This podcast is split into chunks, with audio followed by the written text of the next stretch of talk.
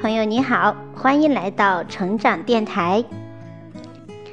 生命就是关系，在当今这个人际交往占据着重要地位的时代，无论在生活中还是社交场合中，都避免不了参加宴会应酬。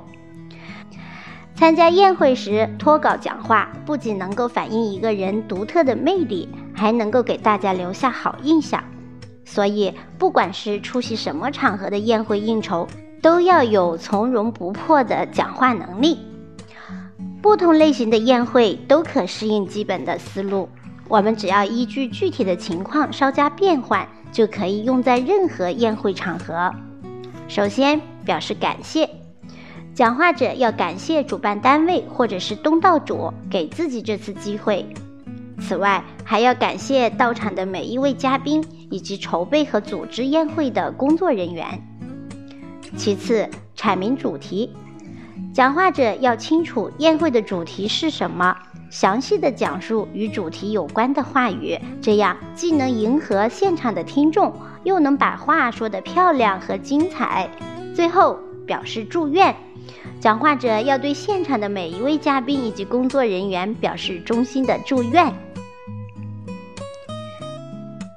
用语言搞好聚会的气氛，在社交场合常会出现这样的现象：很多人试图通过一些工具或者通过一些人来活跃和调节现场的气氛，但产生的结果往往都不尽如人意，达不到预期的效果。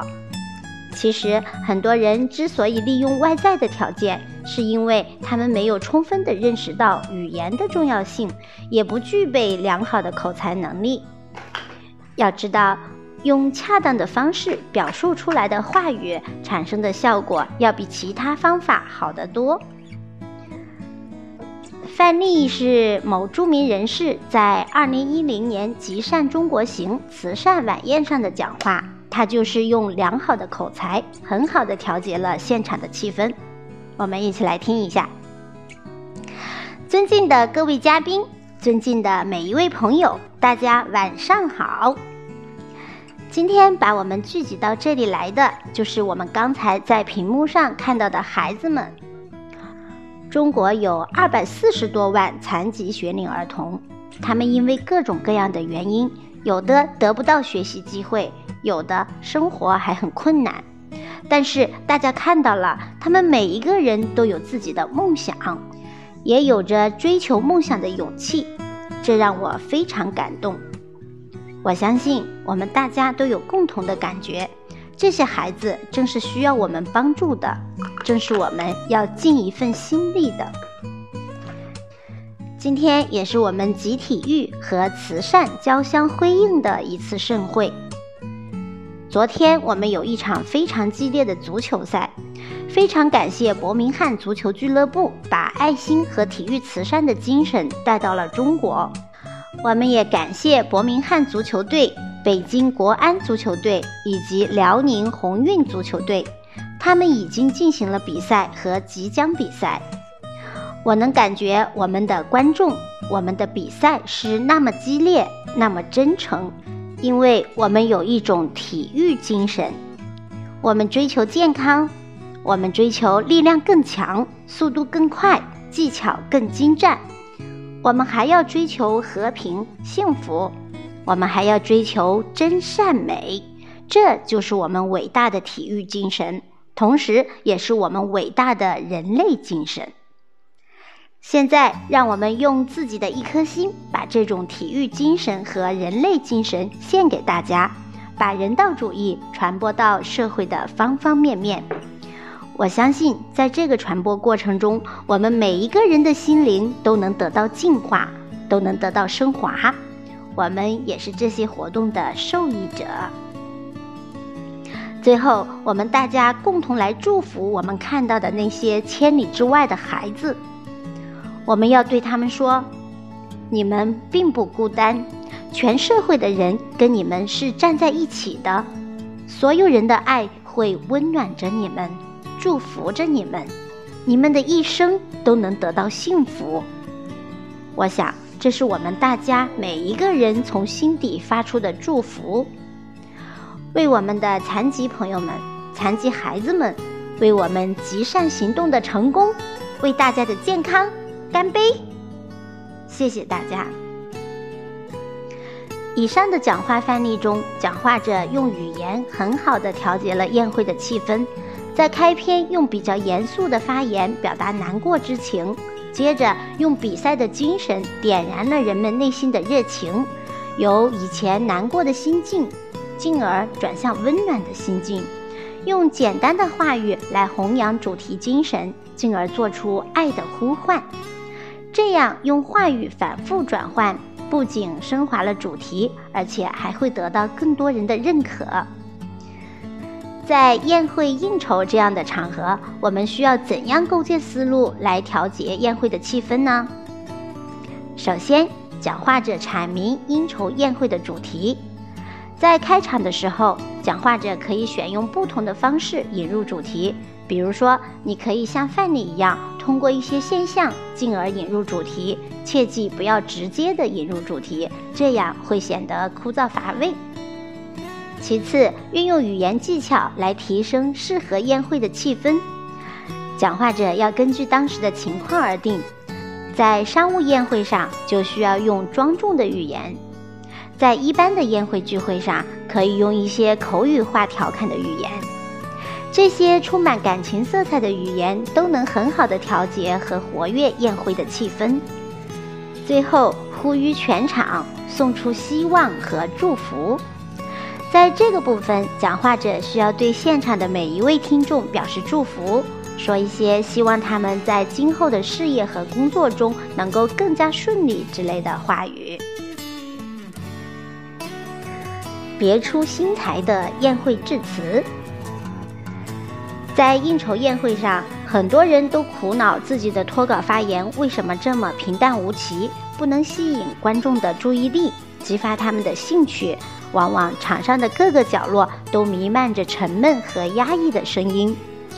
如此的讲话方式，不仅让讲话者感到挫败，同时也在折磨着场上的每一位听众。因此，讲话者就需要不断的思考自己的讲话方式。添加点别出心裁的讲话内容，才能够激发听众的好奇心，与听众一起享受整个讲话过程。下面的范例是美国著名作家马克·吐温在霍姆斯七十寿辰时发表的祝词，其别出心裁的祝贺方式值得我们参考借鉴，一起来感受一下。主席先生，各位女士。先生们，为了亲临为霍姆斯博士祝寿，再远的路程我也要前来，因为我一直对他怀有特别亲切的感情。你们所有的人都会有这样的体验：一个人一生中初次接到一位大人物的信时，总是把这当成一件大事。不管你后来接到多少名人的来信，都不会使这第一封失色。也不会使你淡忘当时那种又惊又喜又感激的心情，流逝的时光也不会湮灭它在你心底的价值。第一次给我写信的伟大人物，正是我们的贵客奥列弗·温德尔·霍姆斯，这也是第一位被我从他那里偷得了一点东西的大文学家。这正是我给他写信以及他给我回信的原因。我的第一本书出版不久，一位朋友对我说：“你的卷首献词写得漂亮简洁。”我说：“是的，我认为是这样。”我的朋友说：“我一直很欣赏这篇献词，甚至在你的《傻子国外旅行记》出版前，我就很欣赏这篇献词了。”我当时感到吃惊，便问：“你这话什么意思？”你以前在什么地方看到这篇献词？哦，几年前我读霍姆斯博士《多调之歌》一书的献词时就看过了。当然了，我一听之下，第一个念头就是要了这小子的命。但是想了想之后，我说可以先饶他一两分钟，给他个机会，看看他能不能拿出证据来证实他的话。我们走进一家书店，他果真证实了他的话。我确确实实偷了那篇献词，几乎一字未改。我当时简直想象不出怎么会发生这种怪事，因为我知道一点，绝对毋庸置疑的一点，那就是一个人若有一茶是头脑，便会有一分傲气。这份傲气保护着他，使他不致有意剽窃别人的思想。那就是一茶是头脑对一个人的作用。可有些崇拜我的人常常说我的头脑几乎有一只篮子那么大，不过他们不肯说这只篮子的尺寸罢了。后来我到底把这事儿想清楚了，揭开了这谜。在那以前的两年，我有两三个星期在桑威奇岛休养。这期间，我反复阅读了霍姆斯博士的诗集，直到这些诗句填满我的脑子，快要溢了出来。那现词浮在最上面，信手就可拈来。于是不知不觉的，我就把它偷来了。说不定我还偷了那集子的其余内容呢，因为不少人对我说，我那本书在有些方面颇有点诗意。当然啦，我给霍姆斯博士写了封信，告诉他我并非有意偷窃。他给我回了信，十分体谅地对我说：“那没有关系，不碍事儿。”他还相信我们所有的人都会不知不觉地运用读到的或听来的思想，还以为这些思想是自己的创建呢。他说出了一个真理，而且说的那么令人愉快。帮我顺顺当当的下了台阶，使我甚至庆幸自己亏得犯了这剽窃罪，因而得到了这封信。后来我拜访他，告诉他以后如果看到我有什么可供他做事的思想原料，他尽管随意去用好了。那样他可以看到我是一点也不小气的。于是我们从一开始就很合得来。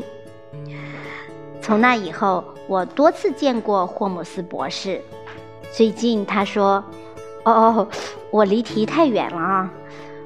我本该向你们，我的同行、广大公众和教师们说出我对霍姆斯的祝词。